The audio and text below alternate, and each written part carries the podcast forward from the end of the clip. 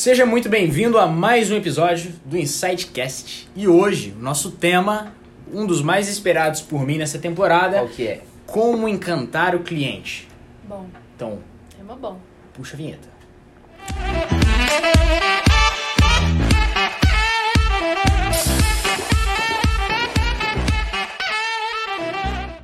Tum, tum, tum, tum, tum, tum, tum, tum, tum, tum, Quem tá tum, no tum. episódio? Agora começou.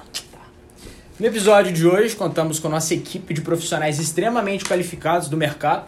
Temos aqui João Vitor Teodoro, Fala galera! Manuela, Oi! Lucão Opa! e Luiz Pires. Mais uma vez trazendo a sua Opa. luz para nos iluminar e nos reger aqui. Olha, E você, né? ah, é, Leonardo. eu sou o Léo. Prazer, pessoal. É. É, eu queria começar só dizendo uma coisa. Eu, quando eu entrei pro mundo dos podcasts, eu, eu comecei trabalhando na empresa de suporte. E um amigo meu, há muitos anos atrás, é, tinha me falado: Léo, podcast é o futuro, dá uma olhada nisso. Eu falei: ih, rapaz, que podcast o que só? Eu gosto de assistir coisas no YouTube tudo mais, tem nada disso de podcast. Isso faz uns 5 anos. É, foi meu professor de música, inclusive. Daí ele falou, Léo, fica de olho que isso é tendência. Lá nos Estados Unidos já tá rolando e tudo mais. Eu falei, tô fora. Tem uns dois anos quando eu comecei a trabalhar de suporte. E acabei encontrando um podcast que foi o Primocast, que foi o primeiro podcast que eu acabei descobrindo. O primeiro podcast que eu escutei na vida, que me abriu as portas. Antes eu tinha até preconceito com podcast, não queria, não queria me dar nem oportunidade.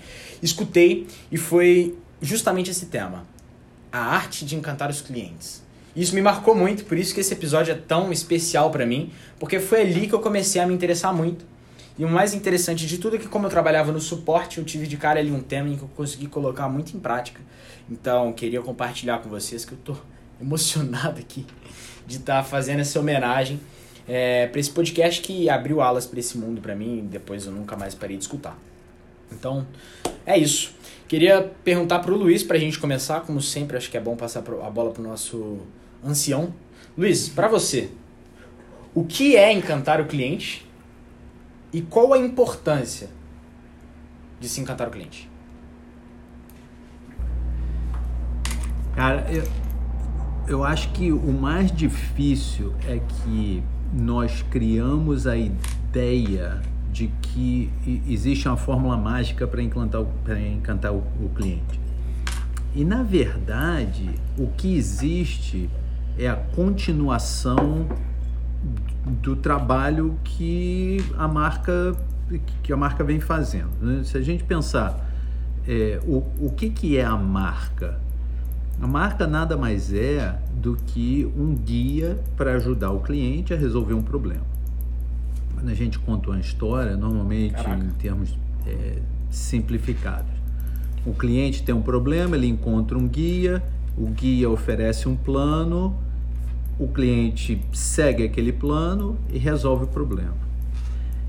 À medida que a marca consegue ser consistente por um longo prazo, ela acaba sendo, ela ela acaba criando um relacionamento com o cliente que a gente chama de eh, satisfazer o cliente ou, ou conquistar o cliente, o que quer que seja. Mas, mas não, não existe uma fórmula. O que existe é trabalhar consistentemente com a história que você prometeu e, e tentar não falhar. E quando falhar, sair de forma autêntica e falar o que, que aconteceu, tentar consertar do melhor jeito possível. É, eu sou meio suspeito para falar de, de satisfação do cliente, porque eu acho que a, que a satisfação do cliente é, é o resultado de milhares de ações pequenas e não uma ação. Mas estou aberto a, a ser provado errado. Eu só queria deixar aqui marcado que a frase que você falou que a marca é um guia para resolver um problema, pra mim já é a frase do dia. Achei incrível. Puta, que, que frase sensacional. É... Para você, João, o que e quais são as marcas e como você acha que essas marcas fazem para encantar os seus clientes? Então, Léo, acho que um, um case, uma marca que eu admiro muito que a gente pode citar aí É a reserva. A reserva é uma, uma marca de roupas. Eu até cheguei a, a citá-la no nosso último episódio, no, no nosso podcast. No nosso terceiro episódio vai estar no link aqui na descrição se você ainda não viu. É, a reserva, cara, eu, eu gosto da reserva principalmente por conta do propósito dela. O propósito dela, eu acho que tem tudo a ver com exatamente isso, o problema que ela resolve, que o Luiz acabou de falar. Eu, o propósito da reserva é exatamente ser o melhor amigo do cara. Então, esse, esse, esse processo de ser o melhor amigo não tá só quando o cliente vai na loja, mas depois que vende para ele também. É um exemplo, um case, um exemplo extremamente interessante que eu vi um, uma vez o, o Rony Meister, eu já citei, segunda vez que eu, que eu cito ele já. Três episódios, acho nesse... que é a quinta vez. Pois é. Inclusive, Rony, se você estiver ouvindo, tá mais convidado para esse podcast, viu? É... Uma vez eu ouvi uma história da reserva contando que é, um cliente estava, estava numa loja e, e ele estava olhando uma roupa e, e muito, muitas das vezes do atendimento da reserva eles, eles procuram saber como, como tá a, a vida do cara. Eles se preocupam com o cara, não com o que ele tá precisando. Eles querem saber, estão interessados na pessoa em si. E o cara tava. Ele contou que tava passando por alguns problemas tudo mais e, e, e chegou a comentar que, que tava, tava desabafando mesmo. E, e aí, nesse, nesse desabafo tudo mais, o, eu acho que foi até um vendedor da reserva, não, não foi nem o, o próprio CEO. Ele conta que, que esse vendedor ele, ele pediu para uma pessoa buscar uma cerveja para esse cara. Olha, olha até que ponto a marca chega pelo cliente. Eu acho que essa, essa visão de propósito, essa visão de buscar ao máximo encantar e surpreender o cliente, é, eu acho que é o que faz a maior diferença, principalmente nessa questão de, de ser uma marca de roupas. Marca de roupas é uma, é uma é um nicho que você vê em todo lugar e eu acho que a reserva tem justamente esse propósito, consegue se diferenciar e encantar os clientes todos os dias, não só no pré, mas no, na venda e no pós-venda, porque ela busca manter o contato depois da venda também. Eu acho que as marcas estão vendo cada vez mais que os clientes são uma ferramenta importantíssima deles, se não a mais importante, né? Se você não tem cliente, acaba que você não tem muitas vezes uma marca. E eu acho que está tudo muito atrelado, inclusive com o nosso episódio que a gente falou sobre branding, posicionamento de marca, né? Que é muito importante tudo isso tá atrelado, tudo isso está sendo feito em conjunto, porque a partir do momento que você tem um bom posicionamento, uma forma que você consegue é, identificar como que você fala com o público e tudo mais, você consegue criar essa relação com o seu cliente. Eu acho que as marcas estão percebendo cada vez mais a importância que isso tem, como um cliente satisfeito faz diferença para ela. É, porque fica, torna o processo, no geral, eu acho que muito mais fácil, né? A partir do momento que você tem ali uma marca estruturada, tá falando bem com o seu cliente, seu cliente consegue te entender consegue ver o que, que você está falando e consegue entender por que, que aquilo ali está fazendo sentido para ele continuar consumindo seu produto, continuar consumindo seu serviço.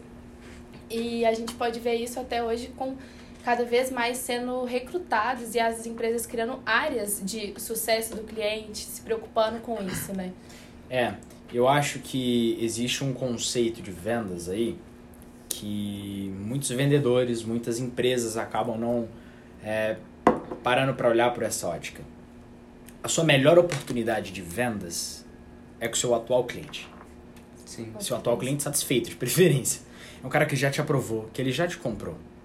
E aí tem um conceito que é o LTV, que é o Lifetime Value do seu cliente, que é o tanto de valor que esse seu cliente vai te dar em determinado tempo. E as empresas justamente pararam para observar isso, trazendo esse conceito de que a melhor oportunidade, melhor oportunidade de vendas que você tem é o seu cliente. Olhando para essa ótica de LTV, daí elas começaram a pensar pela ótica: como que eu posso fazer para manter esse cliente o mais próximo de mim? Daí eu acho que vem com atitudes como a da reserva para surpreender o seu cliente, é, para se diferenciar positivamente. Criar experiências. A gente tem a Disney aí que cria lembranças e memórias afetivas e nostálgicas que têm um valor imensurável. Então as marcas hoje elas estão preocupadas em casar com seus clientes. Então eu acho que a arte de encantar o cliente, que por detrás disso, tirando o romance, é nada mais, nada menos do que ter um LTV maior nessa história, é a base disso é o relacionamento, na minha opinião. Sim. Então, aí quando você diz, Luiz, eu concordo 100% com você, a arte de encantar o cliente não pode ser vista de uma maneira isolada. Assim como o relacionamento não é feito de uma maneira isolada. É rotina. Uhum. E o Luiz me falou uma frase esses dias que é quase quando você vai ver que um casal vai separar, quando vai ter divórcio. Um cliente e um fornecedor. Quando gera aquela sensação que o fornecedor está do lado de cá e recebe uma mensagem do cliente e pensa na hora, vixe, isso aí é problema, quero fugir dessa mensagem. E quando o cliente do outro lado tá lá, recebe a mensagem do fornecedor e pensa, ih, esse camarada vai vir me cobrar. Isso já é um sinal de divórcio.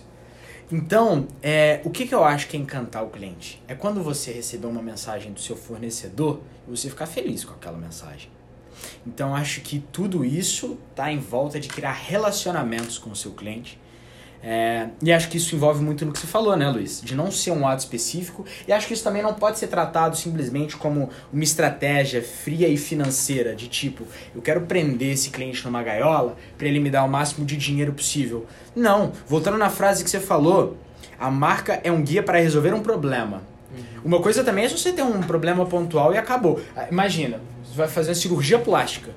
Daí o cara fica no seu WhatsApp. O que mais que a gente vai cortar você essa semana, cara? E aí? Acho que não é o caso. Se você tem um problema recorrente que você consegue resolver para essa pessoa pro resto da vida, você pode ajudar ela. Então você tem que criar um relacionamento para não ficar pensando só de maneira financeira, mas de maneira de ajudar esse cara, na maneira de criar um relacionamento sustentável e mais longo possível. Eu acho um, um ponto interessante que você tocou aí, Léo, da, por exemplo, do exemplo da cirurgia plástica. Às vezes o cara não vai ficar forçando pra, pra tentar fazer que o cara faça várias outras cirurgi, cirurgias plásticas, forçando a barra pra. E aí, como é que tá? Mas se ele fizer o serviço dele tão bem feito, a ponto de encantar realmente aquele cliente, quando alguém for pedir uma referência para ele de alguma cirurgia plástica ou perceber o resultado, vai perguntar onde você fez essa cirurgia plástica? Ou ele mesmo vai sair falando: "Ah, você precisa de uma cirurgia plástica?" Ele vai a, a partir desse momento ele vira um promotor da marca. Nossa, exatamente isso. Além do LTV, a gente tem uma outra questão aí, que é a questão de promoção da sua marca. Sim. Que a gente pega o melhor marketing, que é o boca a boca. Quem te apresenta a reserva? Os créditos. Foi você. Por quê? Porque eu fui encantado. Eu nunca fui de comprar roupa, eu nunca tive esse hábito. Como você Então, pra mim era uma dor de cabeça comprar roupa. Aham. Pra mim era uma dor de cabeça. Eu tinha que ir no shopping, tinha que passar em um bocado de loja pra ver o que, que ia com a minha cara. Até que um dia eu falei, vou entrar nessa loja aqui, fiquei sabendo que o dono era judeu, falei, quem sabe, né? Tem uma conexão bacana aí, entrei na loja Sim. e eu troquei uma ideia com um cara que, juro, parecia eu nunca tinha visto na vida. Henrique, o nome dele, salve, cinco anos, fiz a primeira compra, não, tô zoando.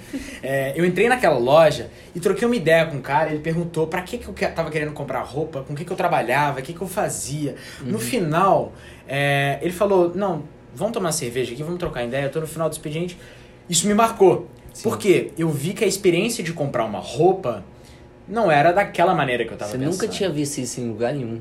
Eles me surpreenderam, me marcaram. No nível de eu promover a marca, de ficar até chato tanto que eu falo desses caras aqui. Pra você ver, o João já fala mais que eu, então a reserva deve estar feliz da vida uma hora dessa.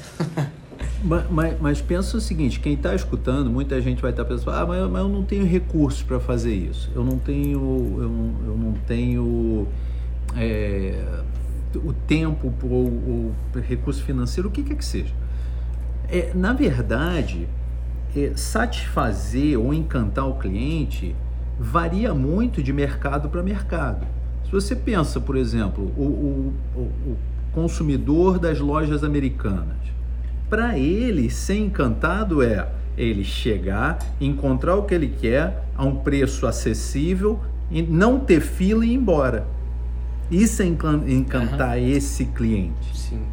É, é, é fácil, e, eu, e, esse é o mundo que eu vivo, né? Eu vivo no mundo de, de, de marcas especiais, em, em que elas, elas objetivo, o objetivo delas é atingir um grupo muito pequeno de pessoas. Mas, por exemplo, se você imaginar a padaria do seu José no, no- na esquina, a padaria do seu José na esquina pode fazer do mesmo jeito é, essa satisfação, é, essa, esse processo de encantar o cliente com coisas muito pequenas. Saiba o nome das pessoas. Dá um pão de queijo de brinde. Quando eu era pequena, a moça sempre Dá um, dá um queijo, pequeno brinde. Agrade é, é, se- sinta. Quantas vezes que a gente se sente feliz somente de chegar e o cara não tá de mau humor? Sim. Você- Você oferece o melhor lado que, que, que, que nós temos. Ou seja, é, não precisa ser muito elaborado, não.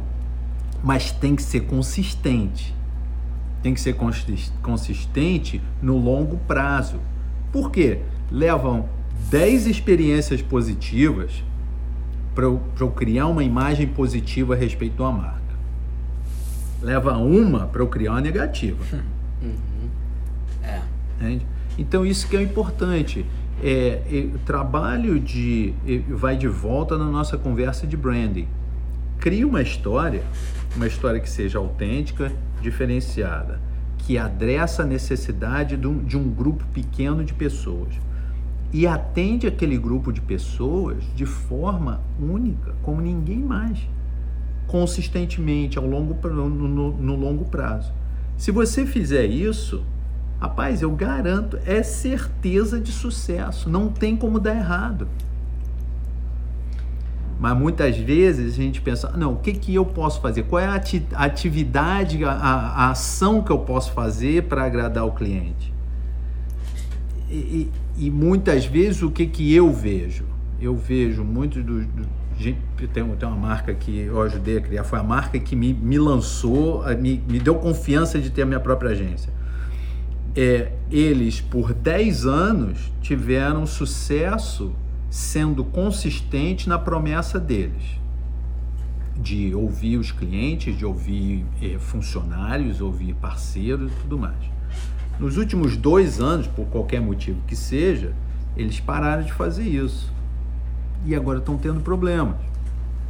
E é aí que eles vêm bater na porta de novo e achar a solução mágica. Mas não tem solução mágica, é voltar a fazer o que você fez por 10 anos, bicho. É. É, e ninguém gosta de escutar isso. A gente quer solução de micro-ondas, né? Bota lá no micro-ondas, aperta 30 segundos e tá pronto. Mas não, não funciona assim. As empresas É parecem que não querem. É, é um trabalho de dedicação grande também, né, Luiz? É, as empresas parecem que querem trazer mais vendas do que tentar se dedicar ao cliente atual. É, e isso pode funcionar da maneira que você vai ter um balde furado. Vai ficar trazendo um monte de clientes, só que você vai ter um monte de churn, que é quando você tem a perda do cliente. Sim. E isso não vai adiantar nada. Então, talvez se você se dedicar a criar relacionamentos com seus clientes, é, E isso, Léo, esse processo aí, desculpa te interromper, mas só, só pegando o gancho, eu acho que esse churning aí vai virando um buraco negro. É. Porque a partir do momento que você promete uma coisa, crescendo. não, não atende, essa pessoa sai insatisfeita, ela vai sair falando pra todo mundo, pra Deus e o mundo, que, que você não atende a promessa que você prometeu lá, na, lá, lá no, no primeiro momento. E, e eu acho que no final das contas se trata muito disso que o Luiz falou. Ah, É, mas, mas lembra o seguinte, é perdão, João. Sem problema. Lembra do seguinte, miséria acontece para todo mundo. sim. Problema acontece para todo mundo. Isso, isso, isso aí é normal. Uhum. Tem um ditado do- dos estoicos que para mim diz muito. Desgraça acontece com todo mundo. Soberba convida a desgraça a ficar por um longo tempo. E essa, essa que é a diferença entre o cara cometer um erro e olhar e falar, pô, bicho, pisei na bola. O que, que eu posso fazer para consertar? Ou ele falar, não, não, não, eu tô certo, porque eu cheguei no nível que eu cheguei, eu conseguia. É, é, é, eu, eu, o a Terra vai em volta do Sol por minha causa, então é, é a culpa é do cliente, o cliente que se vire, o cliente que se ajeite. Uhum. Isso aí, cara, é isso que convida a desgraça a ficar por longo tempo. E aí é o, é o buraco negro que o João tá falando. Vai crescendo, crescendo, crescendo e sugando tudo. Porque basta uma, né, Luiz? Uma de dez. Basta uma. Igual você falou, a, a, a, a percepção boa, você vai ter que martelar, martelar, martelar para ela virar um promotor da sua marca. Só que a partir do momento que ela é um defrator, que é o contrário de promotor, ela vai sair falando mal para todo mundo e isso vai te deixar dentro d'água. Eu acho que esse, esse processo de, de encantar o cliente, ele está muito dentro da, de uma questão é, que todo mundo tem a todo momento, que é a questão, deveria ter pelo menos, né? A questão da empatia. Então eu acho que uma marca, hum. se, é, para ela atender aquele cliente ali, ela tem que pensar como ela se posicionar como um cliente, né? E, e fazer aquele exercício do como que eu gostaria de ser tratado é, por essa marca.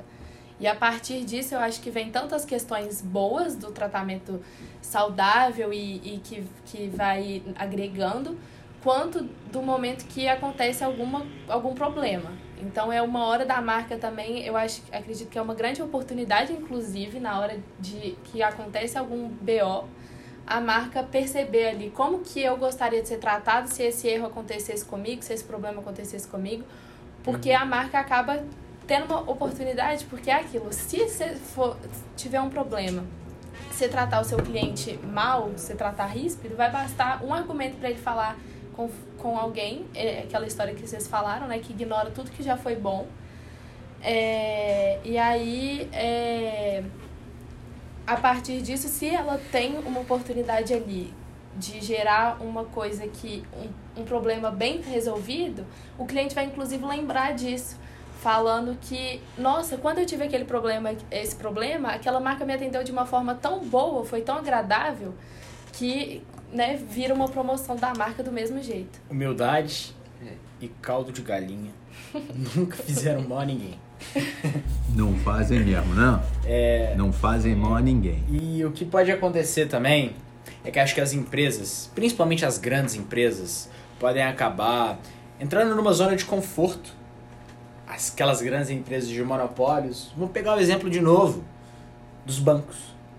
Os bancos entraram numa zona de conforto, numa postura tão grande em que os clientes que têm que querer ser clientes e não o banco tem que querer ter os clientes, não sei se deu para entender, quando o cliente está querendo correr muito mais atrás do que a própria empresa, em que o banco impõe as próprias regras e é isso e pronto, acabou. Sim. E aí você vê empresas disruptivas, inovadoras, que podem ter como inovação coisas básicas como essa, de analisarem que, poxa, o atendimento que é feito hoje não tem transparência com os clientes. Talvez se a gente fizer isso, que é algo tão básico, mas vai gerar um encantamento tão grande porque é muito diferente do que se tem então, é, não é não buscar encantar o seu cliente, não é só deixar de manter um cliente, mas começar a perder. Sim. Então, acho que isso é uma ótica interessante para a gente ver também. É, eu acho que tá nos detalhes, né? Igual esse a gente vem tomando esse rumo da conversa aí, acho que são pequenas coisas, não necessariamente igual o Luiz falou, precisa de grande investimento.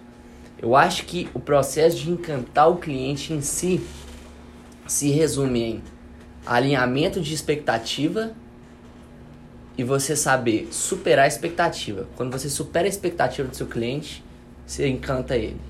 Igual você ficou surpreso com a reserva. A sua expectativa era uma expectativa, por exemplo, de uma loja da Nike, uma loja da Adidas, onde os produtos só são expostos e você se vira para pegar a roupa, uma Renner da vida. Você nunca tinha entrado numa reserva. Ou seja, sua expectativa estava aqui. A partir do momento que a reserva entrega alguma coisa que está aqui, uma experiência que está aqui, ela, ela supera a sua expectativa.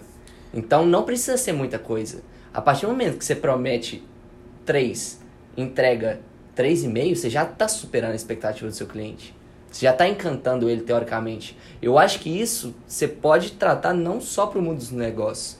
Eu acho que para encantar pessoas, eu acho que é muito nessa nesse sentido de superar expectativas. Por exemplo, no seu trabalho, se você tem um, um, um projeto aí para daqui uma semana, você tem um, um, um projeto, hoje é terça-feira, você tem um projeto para quarta-feira que vem. Se você entregar na segunda, você vai encantar seu chefe, você vai estar tá surpreendendo ele. Eu acho que isso é válido para tudo. Uma vez que você encanta seu chefe, você vai ter uma abertura maior para a confiança dele. Você vai ter uma, uma abertura maior para subir, por exemplo. Nossa, no, no, nos cargos.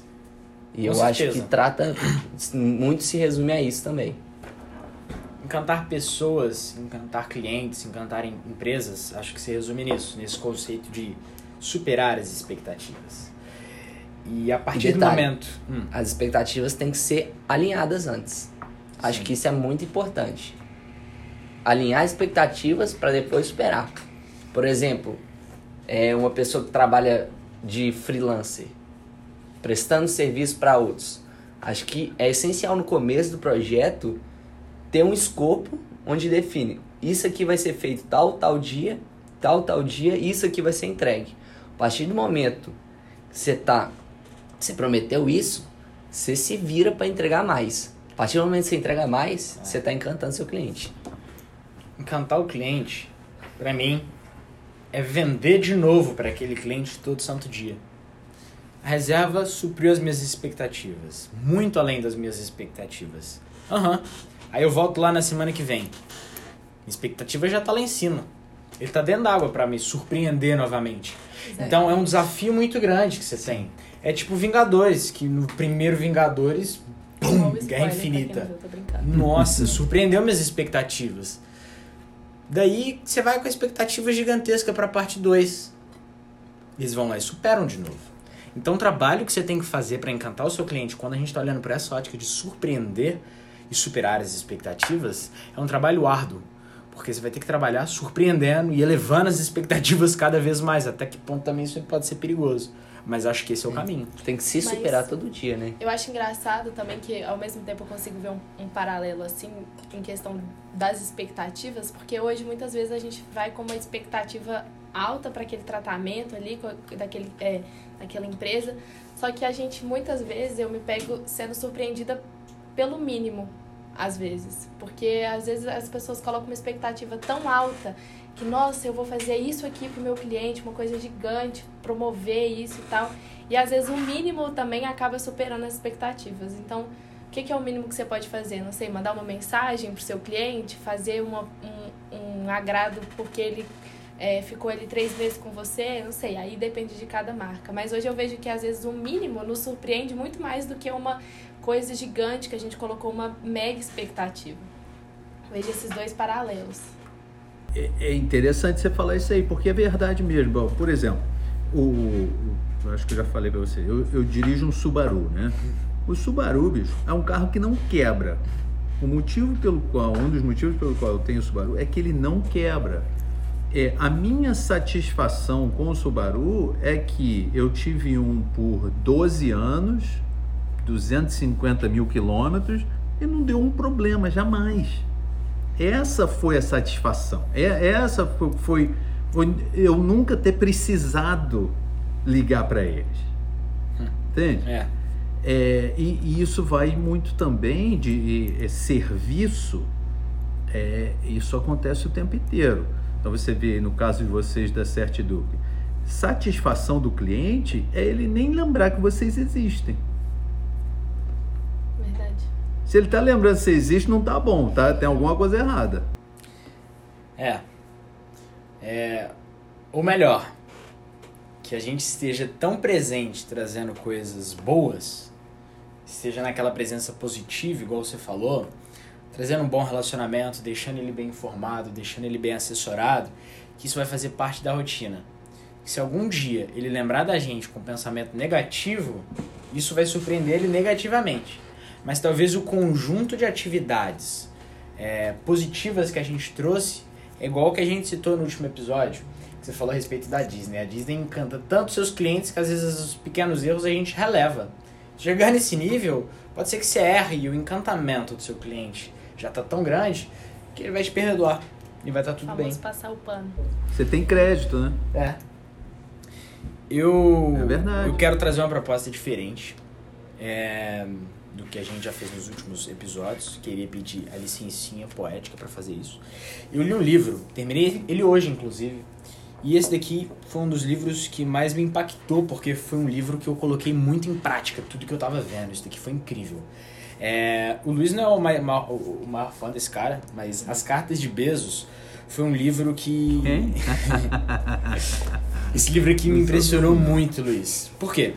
Esse livro, ele traz, e eu recomendo muito a leitura, é, porque ele traz 14 princípios. Não é o Jeff Bezos que escreveu, é, mas ele é um livro que ele busca e encontra 14 princípios da história, desde a primeira carta que o Jeff Bezos escreveu na história até os dias de hoje.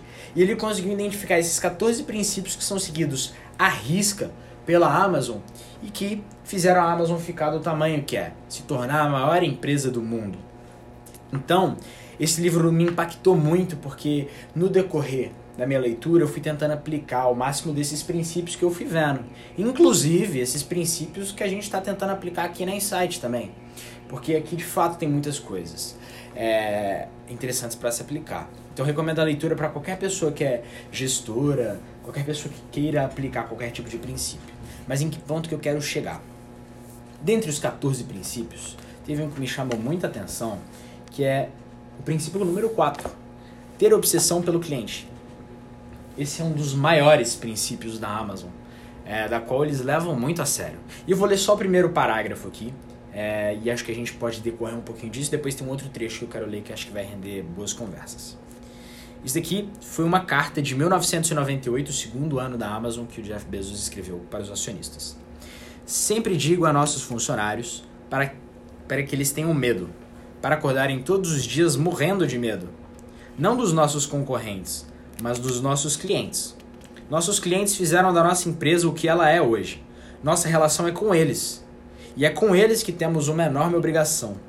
Eles são leais a nós só até o momento em que outra empresa oferecer um serviço melhor.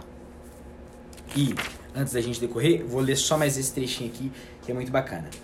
É, tem um subcapítulo dentro desse capítulo que é o que os clientes realmente querem.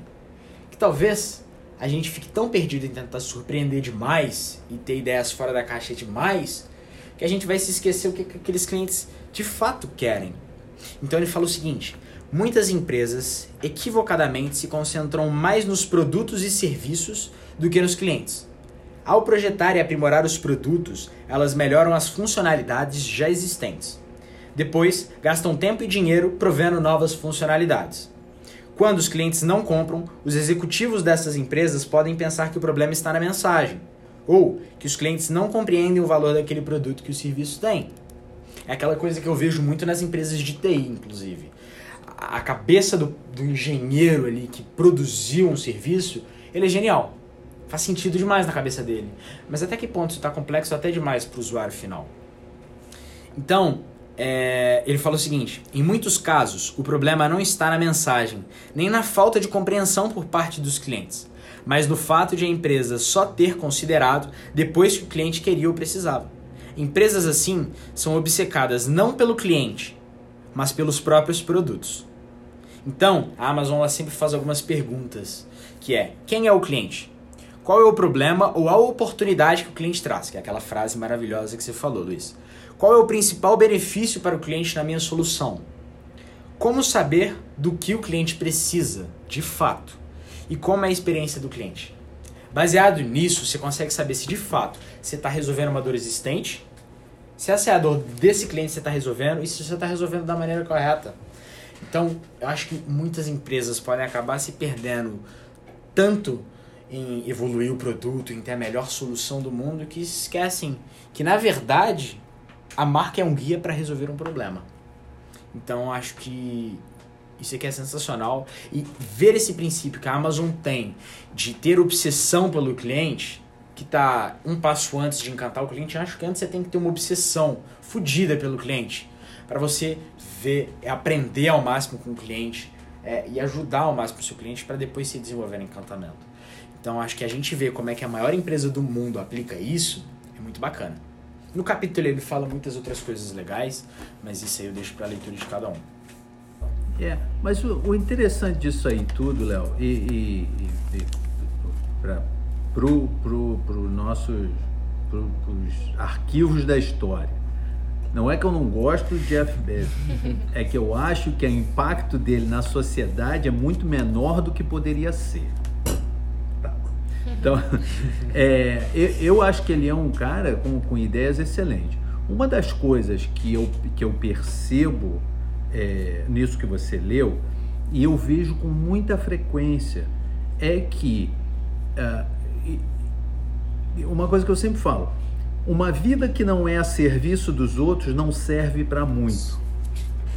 Isso é importantíssimo, porque no momento que a gente perde a noção de que o que nós fazemos é para servir aos outros, cara, é o início do fim. É o início do fim. Isso aí eu vejo, mas com muita frequência, mas muita frequência mesmo são clientes que vêm, que criam uma marca, que começam a trabalhar e aí começa a ter algum, começa a ter algum sucesso. De repente eles começam a acreditar na própria história, de que eles atingiram o sucesso. E na verdade, nem, nem, eles não atingiram nenhum sucesso.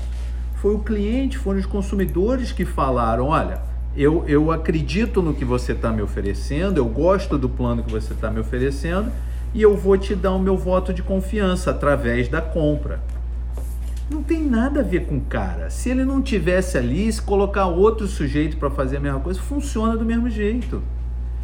Mas isso é difícil, porque aí vai contra a ideia do ego. Aí vai contra a ideia do ego, porque aí deixou de ser a respeito do cliente, passou a ser a respeito dele mesmo, passou a ser a respeito da empresa. E essa, para todo mundo que está escutando é, é, no, o, esse podcast, o que quer que você faça na vida. O que quer que você faça na vida.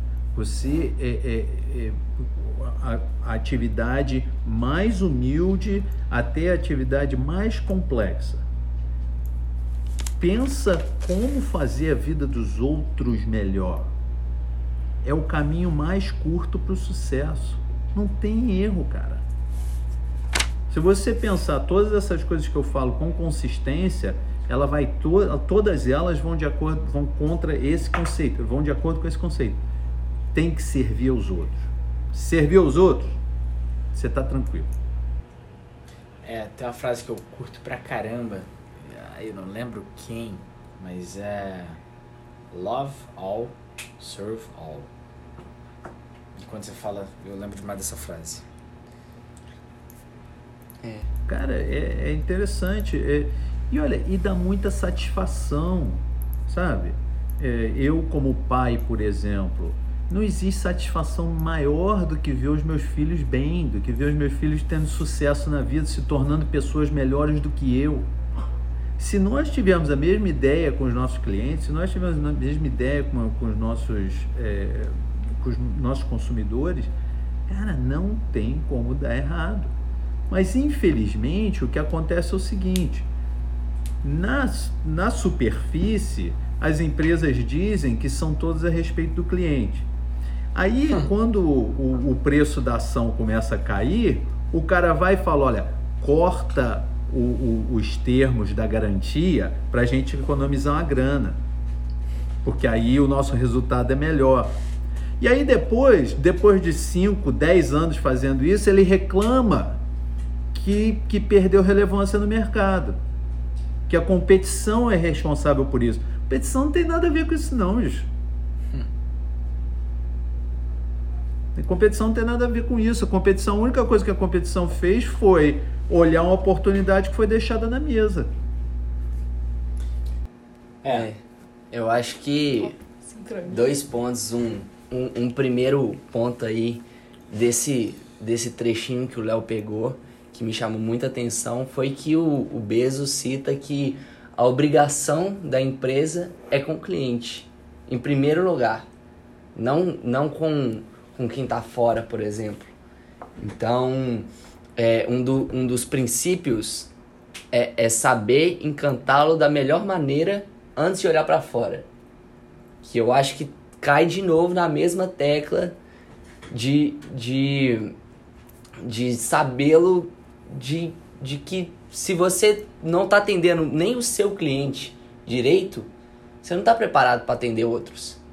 Foca no que você tem primeiro, para acho que a- depois Rapidinho, só. É porque acho que a fonte mais rica de, de retorno que você tem é justamente seu cliente. justamente Então, eh, pra você que saber já te deu confiança. Exatamente. Pra você saber seus próximos passos, basta você es- escutar o que, que seu cliente tá ali, que tá com você todo dia, tá te ouvindo, você tá, ele sabe o que, que você tá oferecendo pra ele.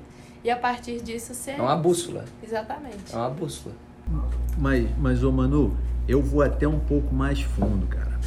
Até, até a década de 70, o princípio econômico que gerava as empresas, que, que regia as empresas, era é, o- empresas vivem para melhorar a sociedade.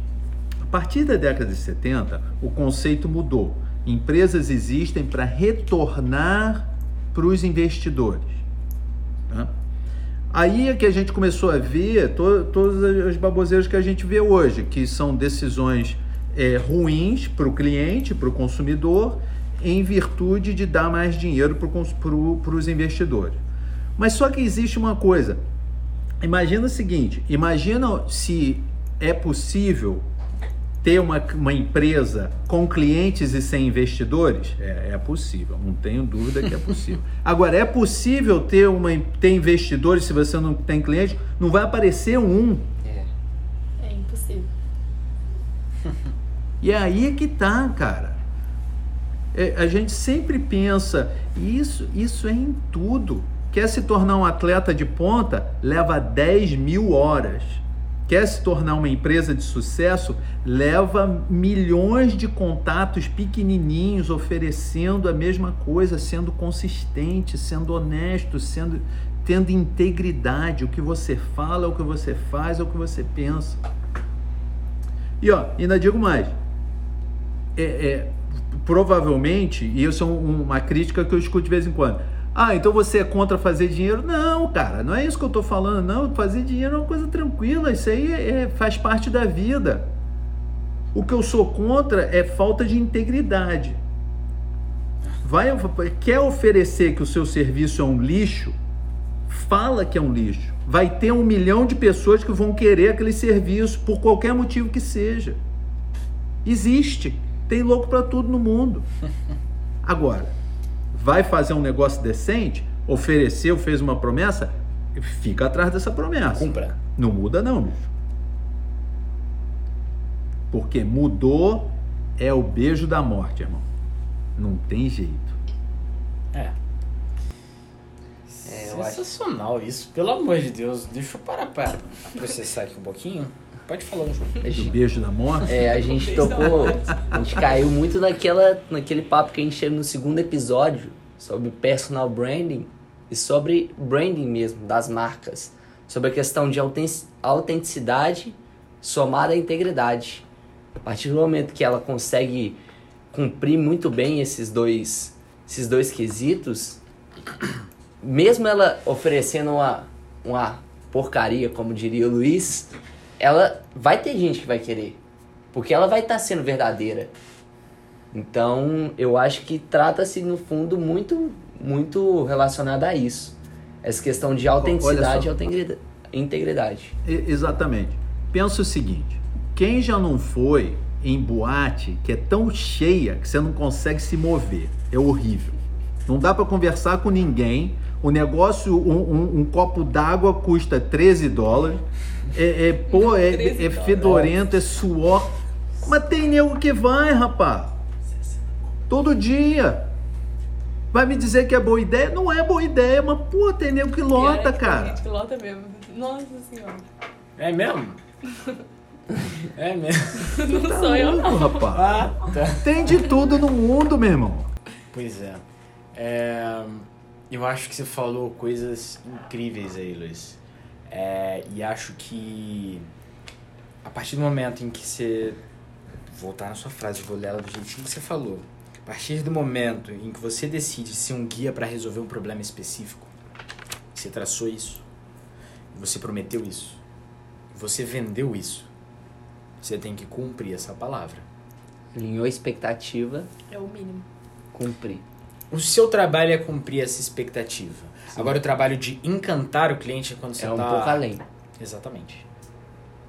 É, eu queria só falar um último conceito desse livro que a Amazon aplica, e só pra gente ver como é que essa grandiosidade, como é que esse princípio de obsessão pelo cliente, de fato é algo grandioso dentro da Amazon. E eu queria até que vocês façam um exercício.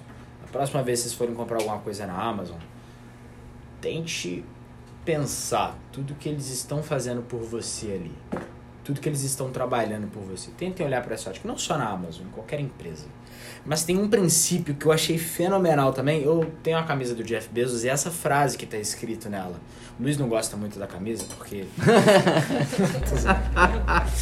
Mas é, a camisa fala: é sempre. É o dia 1. Always is day one. E por que, que isso é tão fenomenal? E qual que é o. Qual que é o princípio do dia 1? E de sempre ser o dia 1? Sempre tem que ser o dia 1. Sempre. Sabe quando você começa uma coisa nova? Você tá naquele entusiasmo, você tá naquela animação. Todo mundo lembra do dia 1, cara. Ninguém lembra do dia 2. Ninguém lembra do dia 2. Assim como você fala, né, Luiz? Todo mundo sabe quem que é o cara que deu a primeira volta no mundo. Que é quem, Luiz? Não que eu não saiba aqui. Só Primeiro cara a voar da, um, um voo transatlântico sozinho. É. Charles Lambert. Quem que foi o segundo? Ninguém sabe. Pois é. Da mesma forma funciona assim quando você começa um projeto, quando você começa um relacionamento com uma pessoa, é aquele entusiasmo, é aquela coisa de novidade. E nas empresas é a mesma coisa. Você tem que se manter no dia 1. Um, ao invés de simplesmente passar, não tô querendo dizer de não evoluir. Tô querendo dizer nesse quesito de entusiasmo, de energia, de foco. Até porque o dia 1 é o dia que você mais quer evoluir, teoricamente, né? É. Então, se você é, é igual você crescer e manter aquela criatividade de criança. É mais ou menos isso. E o último princípio que ele cita aqui no livro, que para mim é um dos mais valiosos também, eu marco esses dois como os mais valiosos, é acreditar que é sempre o dia 1. Um. E eu recomendo também a leitura das cartas do Bezos, uma vez por ano ele fazia essas cartas. É a primeira de 1997. Ela é muito absurda de sensacional. Vocês podem pensar como é que era a Amazon de 1997, como é que ela é hoje, 25 anos depois. Em todo ano o Bezos ele citava novamente a carta número 1, justamente porque nela ele já citava que ele sempre queria trazer e acreditar que é o 1. Então ele fala o seguinte: Assim, do dia 1 em diante, a Amazon sempre foi obcecada em conquistar vendas e repeti-las. A empresa é obcecada em entender seus clientes, o que eles querem e o que querem evitar. Quase todas as decisões são tomadas com isso em mente, como explica Bezos. Abre aspas. Seu foco pode estar na concorrência, nos produtos, na tecnologia, no modelo de negócios e em muitas outras coisas. Mas, a meu ver, o foco obsessivo no cliente é de longe o que mais garante a vitalidade do dia 1. Sim. Porque se você tá ali, Luiz, e aí isso tem tudo a ver com o que você falou. Se você tá ali cumprindo o que você prometeu, já significa que você tem uma dor interessante para resolver. Que você é um guia para resolver esse problema. E isso foi mal, mas você tem que ter esse tesão para resolver esse problema. Você tem que falar, tipo assim, cara, eu preciso muito ajudar esse povo. Uhum. Que se eu simplesmente deixar de ter esse tesão hoje para atender os meus clientes, eles estão na eles estão dentro da água. Sim. Então, a vitalidade de ter esse dia 1 um aí enraizado em vocês, é... e aí puxando essa questão da obsessão do cliente, isso é quase que um propósito. Se você não tem um propósito hoje, tá bom. Seu propósito a partir de agora, então, é não abandonar os seus clientes enquanto você puder ajudar eles, porque eles precisam de você, você prometeu que iria ajudá-los. E mantenha o mesmo entusiasmo, energia, foco, força e fé para ajudar ele todo o resto dos dias. Para que isso mantenha, que sua empresa se mantenha íntegra, que sua marca cada vez mais supra as expectativas e surpreenda os seus clientes. Porque assim você vai encantá-los, vai criar experiências únicas, vai resolver os seus problemas. Que assim seja, até que a morte separe. Cara, isso é interessante você falar um negócio de propósito. Por quê? se existe. é, Muitas pessoas devem, devem estar perguntando, ah, tá bom, então qual é a, a- qual é a solução? Porque, é- porque não é fácil. Não é fácil, problemas acontecem, é, nós temos dificuldades, tem, tem é, crise econômica, ou seja, é um milhão de coisas que podem acontecer que interferem na nossa capacidade de oferecer consistentemente o que a gente promete. Mas, se nós tivermos a nossa, o nosso princípio sempre na nossa frente, por que, que nós fazemos o que fazemos? Não, não, não erra, não falha, porque você vai estar sempre surpreendendo ao cliente. Ninguém espera que você tenha paixão por- pela causa, paixão por ajudar a- as pessoas a atingirem o que eles estão estão tentando atingir. Na cabeça deles, você está fazendo aquilo ali por grana, que é parte, é uma forma de medir sucesso. Sim. Mas não é a métrica. Não é como que a gente define sucesso. Ou seja, quando eu penso, para mim, se tem uma coisa que é fundamental na hora de criar uma empresa, na hora de pensar como que eu posso satisfazer os meus clientes, é eu, qual é o meu objetivo, qual é o meu, quais são o, o- meu, qual é o meu propósito, por que, que eu estou fazendo isso? Porque sem propósito, tudo fica chato. E aí é difícil de ter aquela energia do dia um. É difícil de voltar. É, sabe? Sim. É difícil. Exatamente, Luiz. Eu acho que outro ponto interessante que foi levantado aí é essa questão do, da obsessão pelo cliente.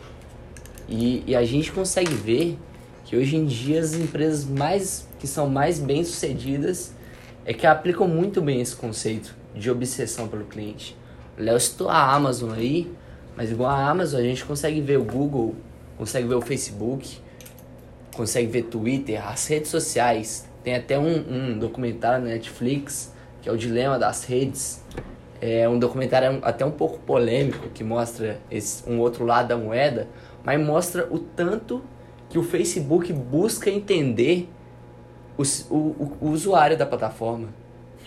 O tanto que o Google busca entender ao máximo o que, que essa pessoa quer pesquisar. Pra levar as melhores coisas. levar as melhores coisas. Ou pra espionar o que você tá pesquisando, aquela coisa lá que é mó... ou pesquisar. E, e eu acho que, no fim das contas, isso que faz total diferença, porque, a, a, igual, igual a Manu tinha comentado, o cliente serve de bússola para você. Seu cliente te mostra a melhor direção para aquele mercado e te mostra para onde navegar e onde o mercado está direcionando mesmo. Eu acho que isso é, é, é mostrado perfeitamente aí, tanto pelo Facebook, que consegue te mostrar Instagram. É muito louco quando você tá, tá- A gente tá conversando aqui sobre alguma coisa. Aí você abre o Instagram, pega aqui, vai ver.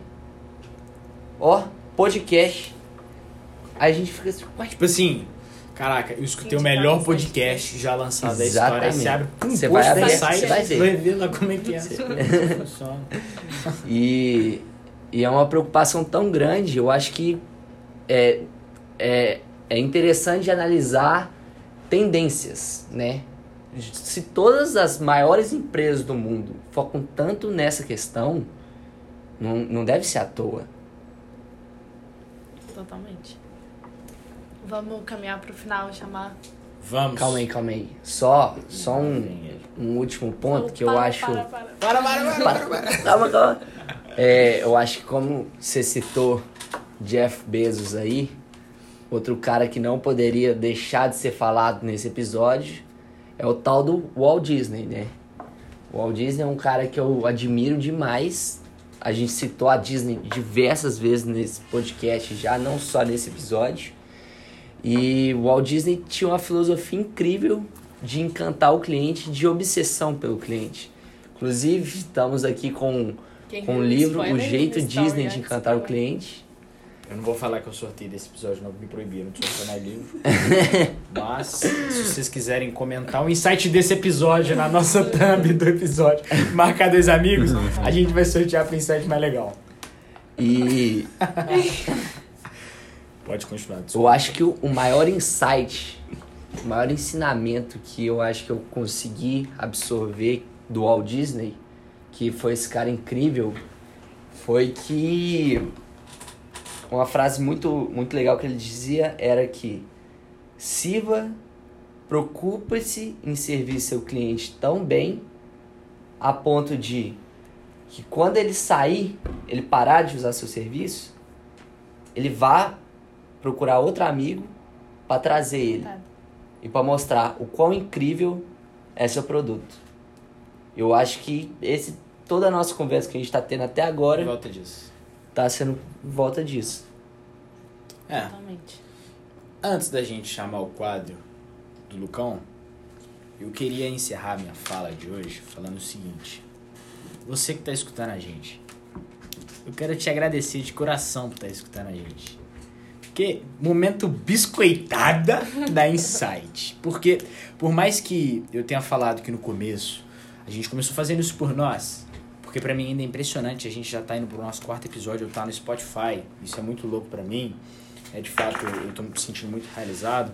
Mas é muito gostoso também a gente saber que tem gente escutando a gente e que o que a gente tá falando tá impactando, tá gerando valor pras pessoas. É. A gente recebeu alguns feedbacks que de fato é, é gostoso de ler, é gostoso de ouvir, que simplesmente dá vontade de fazer isso. Sim. Então, eu queria agradecer você que está ouvindo a gente, você que está vendo a gente, porque você acompanhando essa jornada nossa faz tudo fazer mais sentido, faz tudo Totalmente. ser mais legal. Acho que um propósito da Insight hoje, como a gente disse no nosso primeiro episódio, é que nós estamos Encantando quem tá ouvindo.